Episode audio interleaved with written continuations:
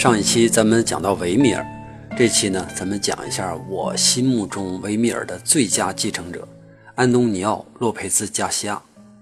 这个名听起来挺长，咱们一般呢都会管他叫洛佩兹。洛佩兹是他父亲的姓，安东尼奥呢是他的名字，加西亚是他母亲的姓。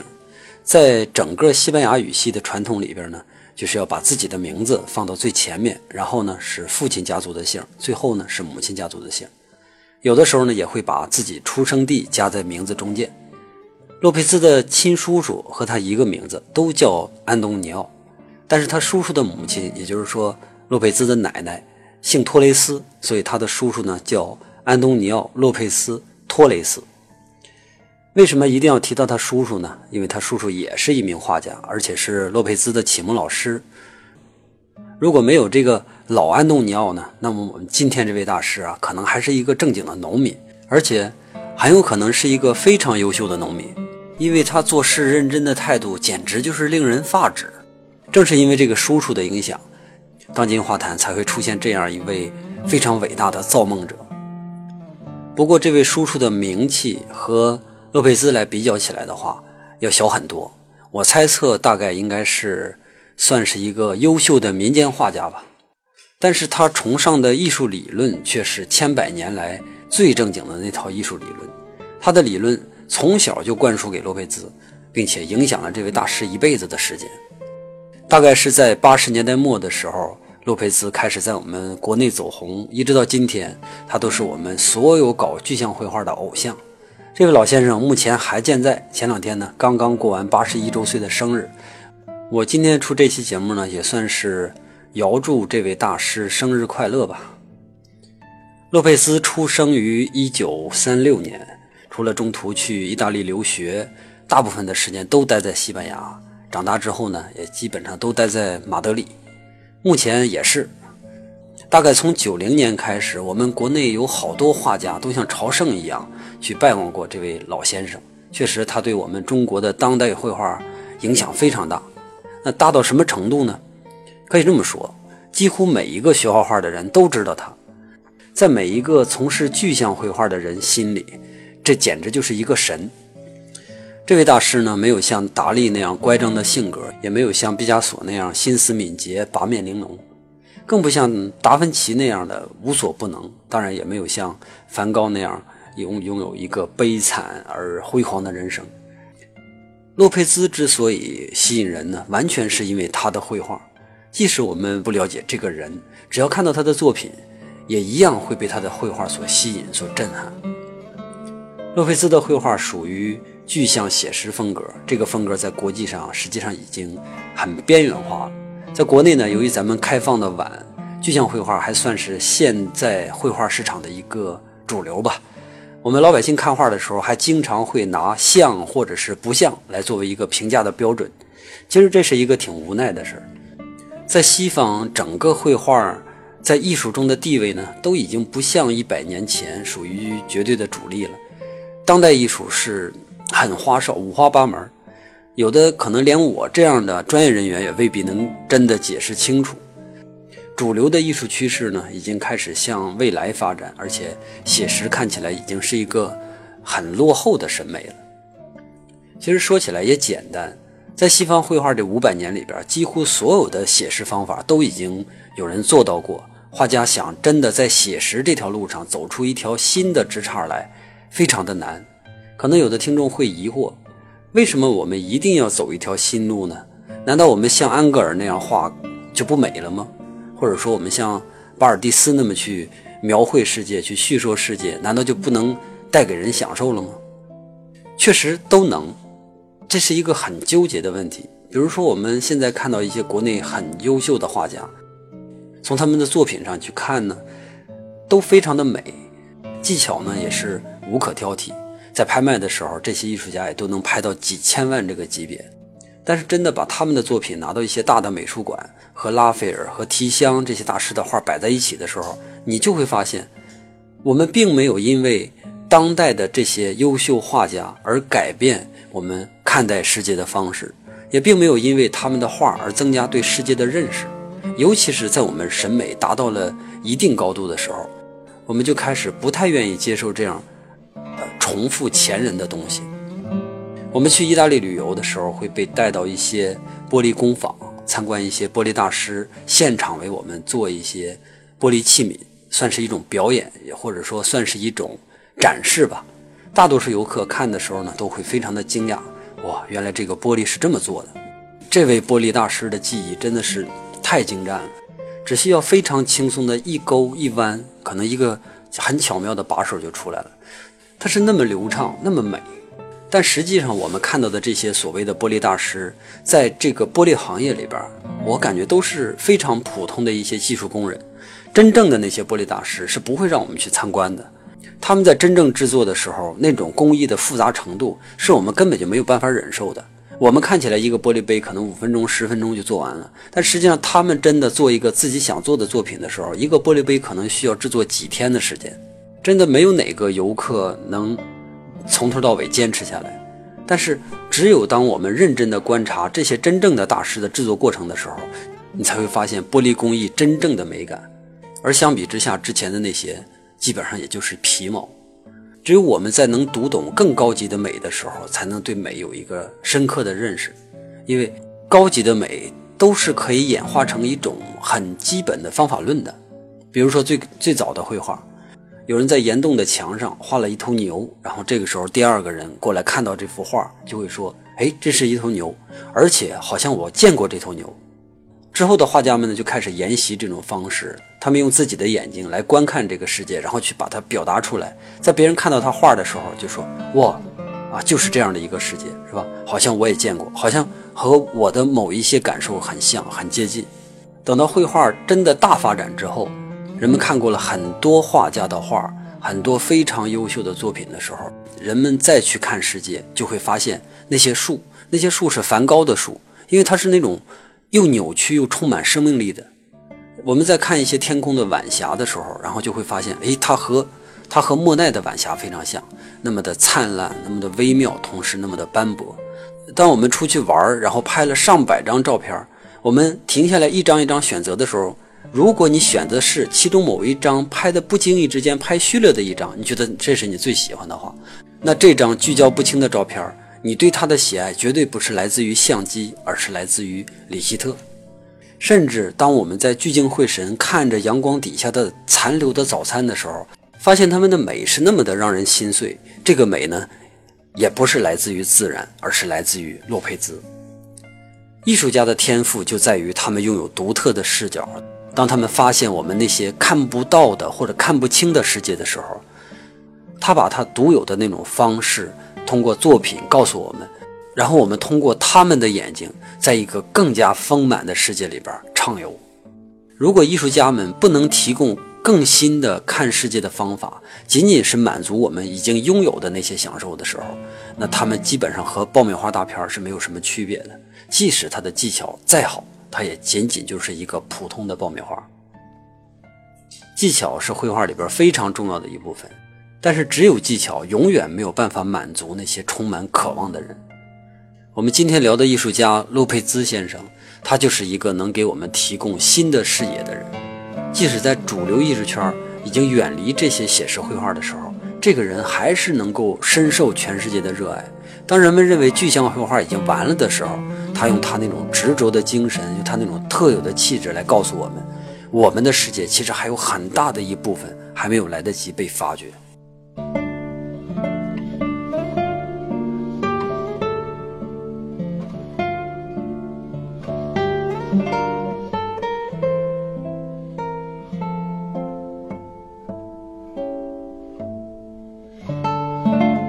洛佩兹出生于一个实实在在的农民家庭，他的父亲是一个真正的农民。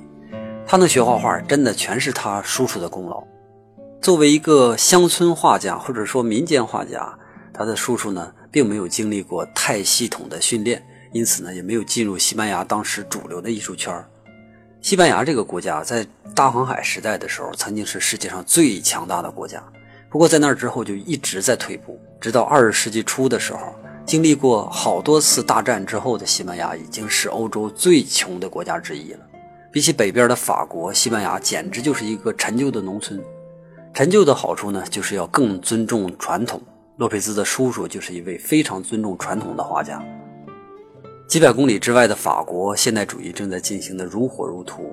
而在雷亚尔小镇上的叔叔呢，还沉浸在格雅呀这些西班牙本土古代大师的艺术理论里边，因此他教小安东尼奥的时候呢，也是按照那种最传统的方式。他对小洛佩兹说：“要认真观察，要向大自然学习，要向先贤学习。”小洛佩兹从小就被他叔叔的这套理论所侵染，学会了通过观察来区分这个细腻的世界。这个习惯一直持续到了他八十一岁。在一九四九年的时候，小洛佩兹那时候只有十三岁。叔叔觉得他自己再也教不了这位小天才了，于是呢，他向自己的兄长提议，让小洛佩兹到马德里去学习，考当时西班牙最好的美术学院——圣费尔南多美术学院，也就是以前的皇家美术学院。对于洛佩兹的父亲来说，这个提议非常让人为难。第一个就是要到马德里学习的费用，一个农民家庭很难负担得起。第二个呢，就是这个孩子才十三岁，自己跑到一个大城市去，特别让人担心。第三个呢，就是他也怀疑这个孩子是不是像自己弟弟所说的那样，是一个画画的天才。当然，这三重的担忧呢，最终都没有挡住弟弟的强大攻势。农民先生最终还是决定把孩子送出去。在马德里训练了一年之后，小洛佩兹就考上了美术学院。在美术学院学习期间呢，他是班上最小的学生。其他的学生都要比他大五六岁那样，很奇怪啊，他居然可以和那些比他大五六岁的同学们打成一片，从来没有同学们能把他当做一个小孩子来看。他们可以在一起认真的讨论艺术，来讨论生活、未来，甚至他们还可以一起开一些老师们的玩笑。但是青年人们呢，当时可以做一些出格的事儿，这中间肯定是没有洛佩兹。一方面呢，可能是因为他的年龄小。而另一方面呢，是因为这个人生来就严肃，可能是因为农民家庭出身的原因，让他非常的严于律己。他知道自己并没有那个浮夸的资本。这个长着尖鼻子的小个子很清楚自己哪些是永远不能做的。那是一九五零年，西班牙正处于弗朗哥独裁的闭关锁国时期。在二战时期，弗朗哥的政府呢左右摇摆，一会儿像这样，一会儿那样，一一会儿保持中立呢，一会儿又开始派兵帮助纳粹去打苏联，所以他把西班牙在欧洲的名声搞得很臭。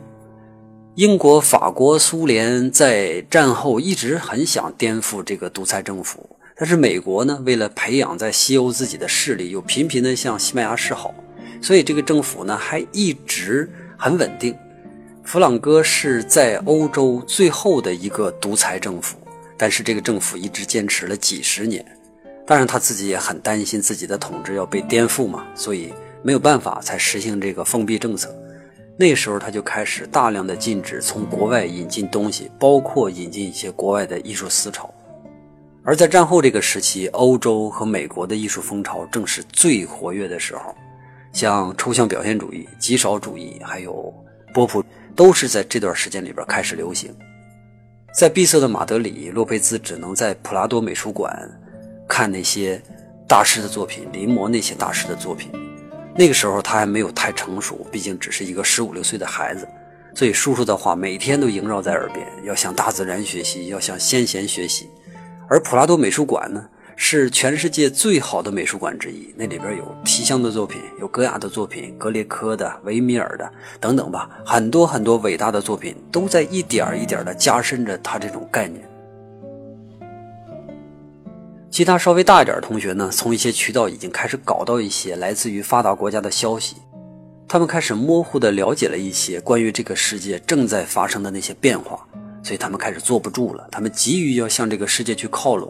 于是，大学生们呢就开始组成各种各样的小团体，并且开始摸索这个还看不太清的新世界。这点特别像我们的八十年代，刚刚改革开放，全国都还没有彻底的从旧体制里边走出来。但是，国外的一些思潮呢，已经开始通过各种缝隙，慢慢的渗透进来了。艺术家们开始急迫的想和世界去接轨，于是有大量的跟风作品、模仿作品出现，其中还真就有一些人，单单的就是靠模仿就红了。当然，他是模仿了一些大家还没有来得及看到的风格，但是这些艺术家在短暂的借鉴期之后，就开始逐渐的形成了自己的特点。其中有那么一小波的人，那种纯粹的靠模仿的那些投机分子，最终还是要消失在我们的视野里边。我想，中国和西班牙这两批艺术家当时都是一样的，对于时髦和陈旧这两种概念非常非常的敏感。当然，其中也会有一些人仍然坚持传统，即使他们也会受一些影响，但是仍然不会改变自己的初衷。像洛佩兹就是这样的一位画家。他和几个情投意合的同学组成了一个很保守的小团体，叫马德里写实小组。为此呢，还受过一些进步青年的奚落。在这个小组里边，他不仅收获了友情，而且还收获了他一辈子的爱情。他的妻子玛利亚也是这个小组的成员。当时影响西班牙年轻艺术家的风潮呢，主要是那些具有抽象的和表现特点的风格。年轻的洛佩兹也并不是完全的不为所动。一开始呢，他也在自己的画里边增加了很多表现的元素，比如说强调一些画面的肌理效果，然后刻意的去改变人物的造型、形状，然后弱化一些写实的特征等等。但是这个时期非常的短，我来带大家看一幅画，第一幅。我们今天讲的画里边有素描，有油画，因为洛佩兹他本身虽然说主要的是从事油画创作，但同时他也搞雕塑。而且还长期保持着画素描的习惯。他的职业生涯后期，雕塑占了很大一部分；前期呢，浮雕占了很大一部分。所以，我们很难明确的说他是一个画家还是一个雕塑家，或者我们干脆可以说他两者都是。他的这三种创作形式呢，每一种都有非常非常优秀的作品。如果我用四十分钟左右能全部讲完的话，我觉得会比较吃力。所以这一期我们就。简单一点，然后方便大家去理解。以后我们有机会呢，还可以再拿出洛佩兹来讲。我们来看，我们来看第一幅画。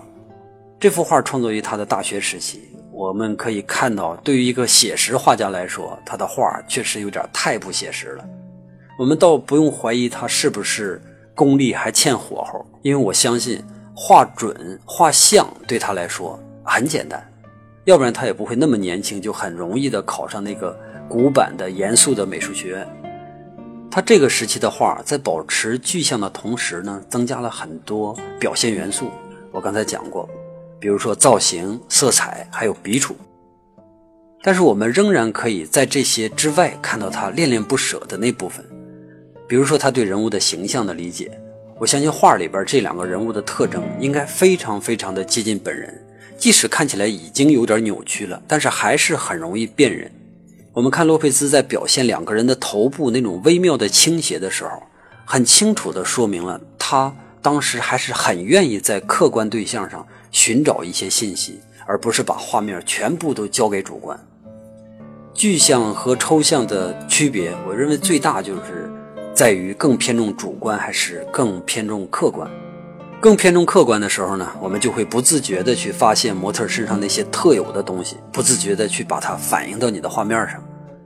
当我们更偏重主观的时候，比如说德库宁的绘画，我在下面呢也放了一张，就是第二张，同样都是面对真实的模特来写生。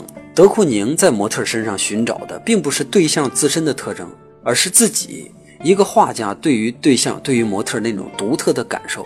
这两张画的区别，就真实着反映着主观和客观他俩之间的区别。这个时期，这种带有表现意味的作品，只是维持了很短的时间。在美院毕业后，洛佩兹呢，在一个大赛中获奖，就是全国性的一个大赛，有点像我们国内的五年一届的全国美展，就类似于这个这个级别的比赛。然后他获得了大奖。这个大奖不仅仅带来名誉，同时呢，还会把你公派到意大利去学习绘画。在欧洲很长的一段时间以来，这都是一个传统。可能今天看起来已经不那么神圣了，但至少在那个时期，能够被选中派到意大利去学习，对一个画家来说，那是无上的荣耀。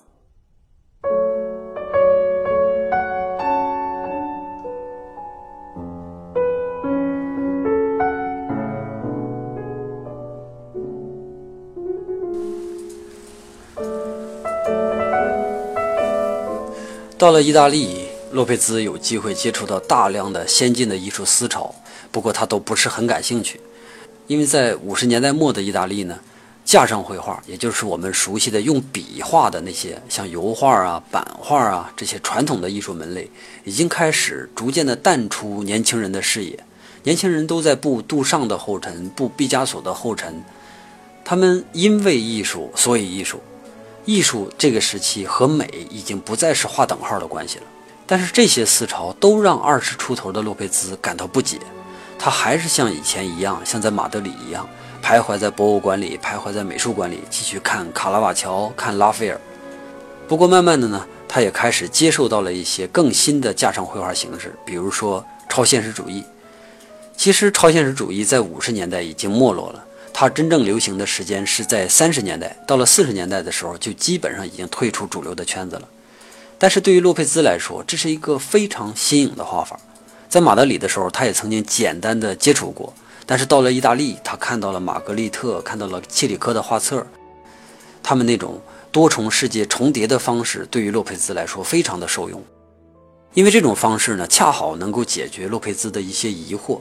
在他看这个世界的时候，他总是能看到一些非常奇妙的美好。这些东西呢，并不完全是现实，但是他们又附着在现实当中，又游离在现实的边缘。我理解这种东西呢，就像我们所说的魂一样。有的时候它会和我们的身体完全重合，有的时候呢，就会有这样的一种感觉，就像我的魂在我的身体向左右偏离了几厘米，或者是在我的身体的左右慢慢的浮动，它有着非常奇妙而且无穷的变化。现实世界看起来是这么的单调，它怎么又拥有这么美好的魂呢？在这之后，大概有十年的时间。一直到一九六五年左右，洛佩兹一直在尝试用超现实主义的方式来表达自己眼中的世界。我们看一下下一幅画，也就是第三幅。这幅画里边，洛佩兹又回归了对客观物象的写实，只不过呢，还保留一些形体上的概括以及画面斑驳的肌理。在之前，那些表现主义特征就开始逐渐的消失了，取而代之的是那种非理性的影像重叠。我们看到。一个女人的半个身体漂浮在房间的暗影当中，这个女人其实就是他挚爱的玛利亚。一个看起来无比真实的房间里边，出现了一个不应该存在的现实，这就是典型的超现实主义的特征。而门口的男人、女人面带惊恐地看着这个空荡荡的房间，很明显他们是看不见这个半身女人的。而在他们身旁呢，一个像幽灵一样的男人的形象正在那儿潜藏着。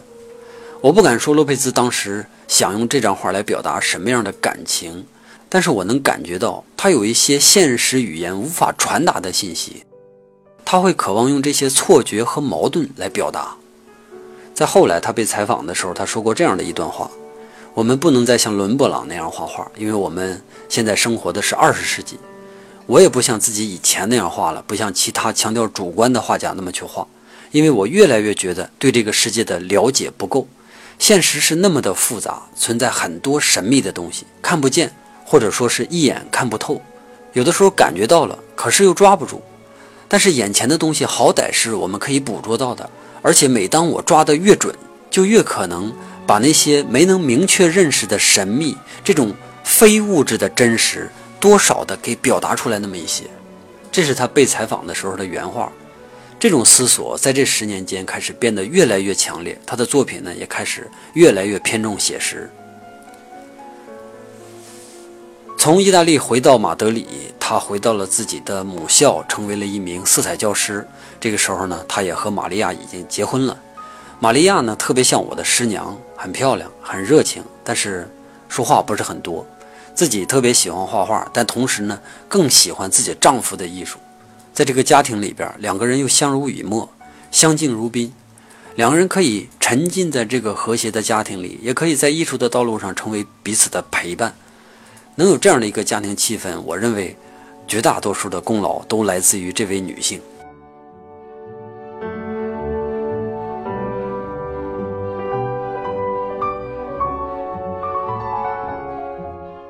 我们再看一幅画，这是一幅素描，第四幅。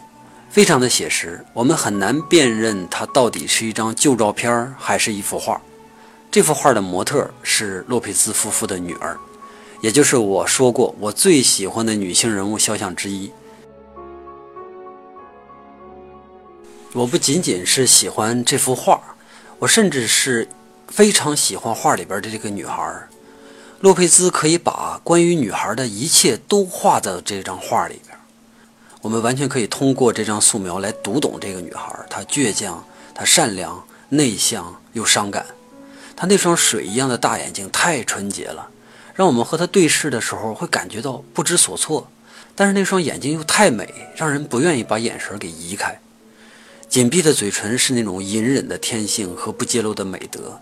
她那个平整的黑色上衣看起来不像这个年纪该有的打扮，可能是母亲的粗心，但更像是一个女孩的自律。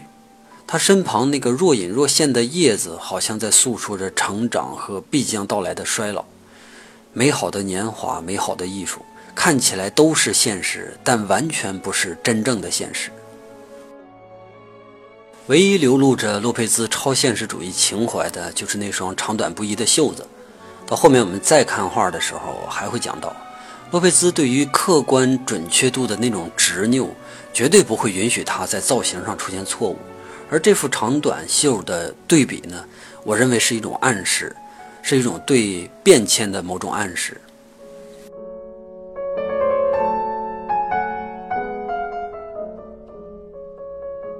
关于他对于客观准确度的执拗，我要给大家介绍一下。我看过他创作过程中的纪实图片，在他画他叔叔的一张肖像的时候，他居然会用一把标尺来测量他叔叔头部的比例，眼角离嘴角的真实距离，头部的真实宽度。像这些对于我们画画的人来说，真的是非常不可思议的，因为我们很早就完成了画形状上的训练。我可以很轻易的就把一个人画像，一两分钟之内，我就能勾勒出一个模特的头部特写。洛佩兹在这方面的能力比我不知道要高出多少，但是他居然还要用尺子来测量。对于我们大多数人来说，或者说对全世界除了洛佩兹以外的所有画家来说，我们觉得已经够准确了。但是对于洛佩兹来说，你只是感觉上准确，可能还是有一毫米的误差。他的真实和我们的真实完全不是同一个概念。再举一个例子。洛佩兹在画一棵树的时候，他会在地上立两个竹竿，在竹竿上呢挂一条水平的线，在水平线的中间再系一条线，然后用小铁坠来确定这条线永远的垂直于地面。这一横一竖两条线的交汇点是他画面的中心，一切都是以这个中心点开始测量的。在远处的墙上，他还会用牙膏画出一条水平线，也是作为参照。同时呢。他还会在自己脚下钉两个钉子，用来固定自己站的位置。所有这一切的目的，只是为了保持他最初看到这棵树的模样。他从来不会错过每一片叶子。假如说某一片叶子因为枯萎而下垂了，他会请别人用竹竿把叶子拖回原来的形状，然后再去画。我们觉得毫无必要的东西，在他那儿看起来像一种仪式一样。正是因为他对自然的这种敬畏，才能让他画出如此超凡的作品，才能让他有别于我们任何一个人。洛佩兹在这个时期已经从一个典型的超现实主义画家转变成一个非典型的超现实主义画家。话说的有点拗口，我解释一下。之前的典型我已经讲过了，现在的非典型呢是这样。他仍然能够感知到存在在现实里边那些不确定的东西，但是他已经发现那些不确定的东西不是两个不相关之间的拼接，而是客观自身那种难以察觉的真实。假如说洛佩兹再画一遍那个房间，就是我们之前的那张画，这个时期他可能会把那个漂浮的半身女子和后边的那个幽灵都给去掉，而换成更真实的描绘门口的那两个人。每次我们发现真实的时候，多数呢都是靠细节的累积。比如说，像我们国内的非常著名的超写实画家冷军先生，他画的画，他对每一个细节都不会放过。那些细腻的头发丝儿，还有毛衣上的每一根毛线，他都能给你表现得非常的准确和清晰，就像一个像素超级高的相机所拍出来的结果。我认为他在画那种画的时候，是恨不得要把组成这个世界的每一个分子都为我们完全呈现出来。但是洛佩兹发现的真实，并不是在这些细节当中，而是一种很准确但是很模糊的感受当中。这感觉像在做梦。我们在做梦的时候，会感觉到梦里的世界无比的真实，会对某一些细节记得很清楚。比如说，我们会梦到这个女孩，但是我们绝对不会梦到这个女孩她衣服上边的每一根毛线。假如说我们在梦里边当时穿着毛衣，即使梦不到那些毛线，我们还是会很真切的记得，我们就是穿着一件毛衣，一件什么什么样的毛衣，一件什么什么花的毛衣。甚至我们都记不得那个花是什么了，这就是实实在在的一种真实，一种没有办法辩驳的真实。但同时，它并不是充满细节的真实。当我们仔细看洛佩兹后来的画的时候，会发现他会刻意的避开事无巨细，而是在细节的上一层来寻找真实。只有画画的人知道这件事儿做起来有多么的难。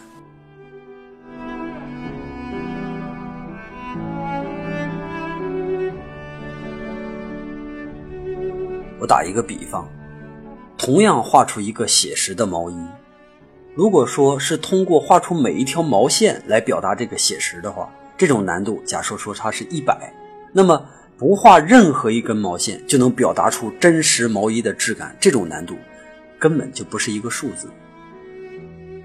我们还是用画来说明这件事。我们看一下第五张图片，这是一幅油画，七十年代洛佩兹画的一张水池。画里面墙砖、镜子、水池、牙具等等吧，画的都像真的一样。但是我们把它放大，也就是我们看第六张图片是它的局部，你就会发现它画的并不是很细，它画的只是准确而已。而这种准确是通过练习达不到的东西。我们再看一下第七张图，这是一张纯照片，不并并不是一张画。这里边有两个女孩，其中一个你应该一眼就可以看得出来。她就是洛佩兹的女儿，现在她长大了。这是我在洛佩兹传记电影里边截的一张图。这个小女孩和小的时候几乎还是一模一样，只是形象上长大了而已。她还是那个人。在洛佩兹之前，我从来没有见过一个画家可以把一个人外在和灵魂彻彻底底的都表现出来。我也根本就不相信有人能仅仅靠一张静态的图画就能完成这个壮举。好，我们再回到第五张图片，还是那个女孩小的时候。刚才我提到，这是一张特别像旧照片的画。我记得小的时候家里有一个相框，相框里边都是那些古老的黑白照片，最老的可能都有二十多年的历史了。这些照片呢被镶到了框里之后，就一直没有动过。有一些部分已经和玻璃粘到一起，还有一些部分因为氧化的原因开始掉色，有的地方还会因为不小心弄坏的痕迹，有些斑驳。所有这些东西都是来自于时间。洛佩兹他肯定也看过这样的图片，所以他在这样的照片里边寻找到了某种灵感，好像就是在类似的旧照片里边，他看到了他拼命寻找的那些东西，就是极致的客观、彻彻底底的客观和时光。在开头的时候，我就讲到，我认为洛佩兹是维米尔最好的继承者，因为他和维米尔之间都有一个共同的东西，就是关于时光的描绘。时光在我看来，它像一个动词，就像太阳每天早晨升起，然后又落下一样，每一秒钟都在流逝。而在这些变化里边，维米尔和加西亚都发现了那些永恒的东西。六十年代的洛佩兹并不受主流评论家的喜爱，甚至有人还给他一个非常蔑视的标签，叫“新学院派”。学院派是指的三百多年前人们对于那些技术精湛但是毫无个人特点的学院教学的一种称呼，基本上是指的千篇一律的那些画家。在十七世纪的时候，法国的学院派画家，他们所画出来的作品根本就不需要签名，因为签名也没有用，他们看起来是完全的一模一样。艺术界一直都不喜欢这样的东西。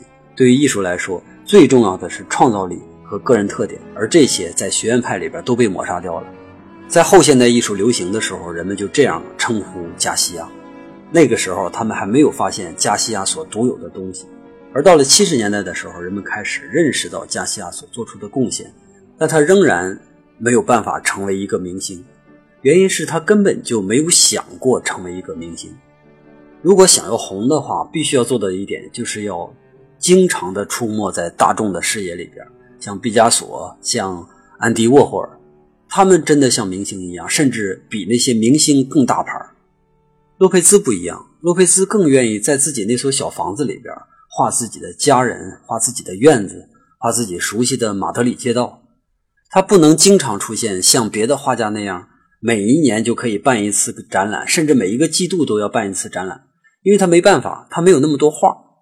我在讲这些画的时候，我没给大家讲这些画都画于什么时间，我只能大概的告诉大家他在一个什么样的时期。原因很简单，就是因为洛佩兹所有的作品都非常的费时，他很多作品周期都达到几年甚至十几年。比如说，我们看第八张画《马德里的街道》，这张画他就花了四年多的时间才完成。幸好他居住在马德里，如果他在我们中国任何一个城市的话，四年的时间恐怕这条街道早就变样了。洛佩兹画画的速度这么慢，主要还是因为他一直在寻找和现实靠得很近的那个东西，那个不容易言说的魂。而这个魂呢，又是必须要依赖长期的凝视才能发现的。虽然这个魂看起来和现实很像，但是每一个点都是不一样的。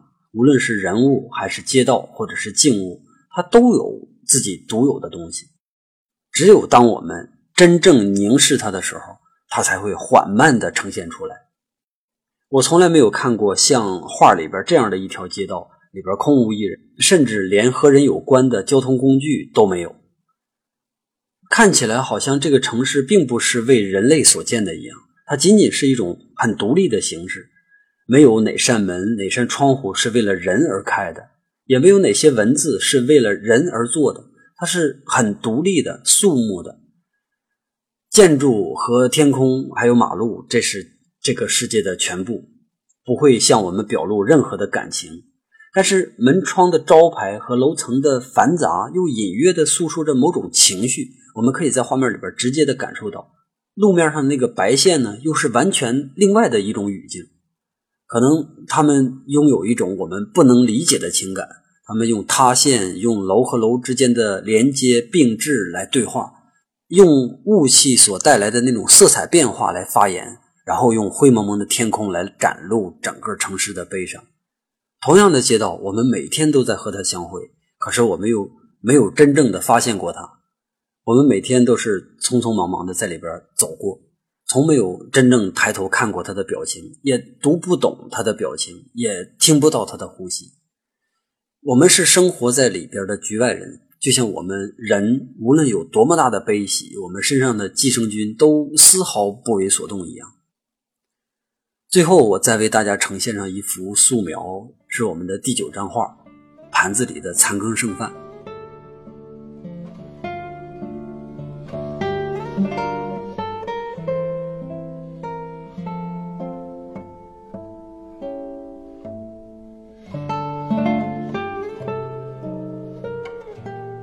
从洛佩兹走出超现实主义之后，他就一直停留在类似的状态里边。他迷恋着看起来毫无意义的这些自然体。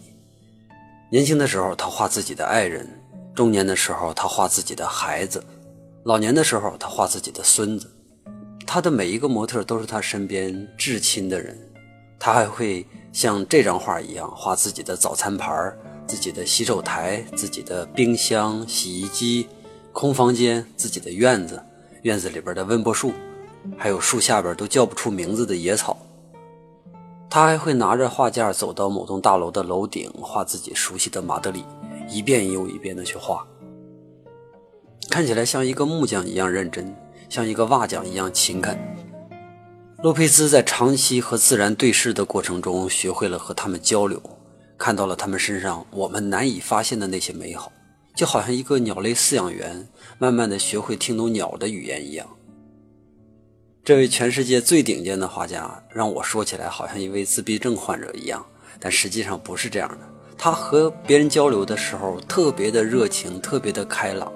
虽然他唱歌不好听，甚至有点跑调，但是他还是愿意在画画的时候唱歌，好像是唱给那些他画的我们不能理解的事物听一样。仿佛在他和被画的物体之间建立了某一种非常快乐的联系。玛利亚和他一样，一直坚持着画画，而且还经常让洛佩兹先生出任他的模特。洛佩兹先生也很配合。我在想，他会不会在做模特的时候，把自己想象成那棵他特别喜欢的温柏树，然后他一动不动的，但是内心却荡漾着充沛的感情呢？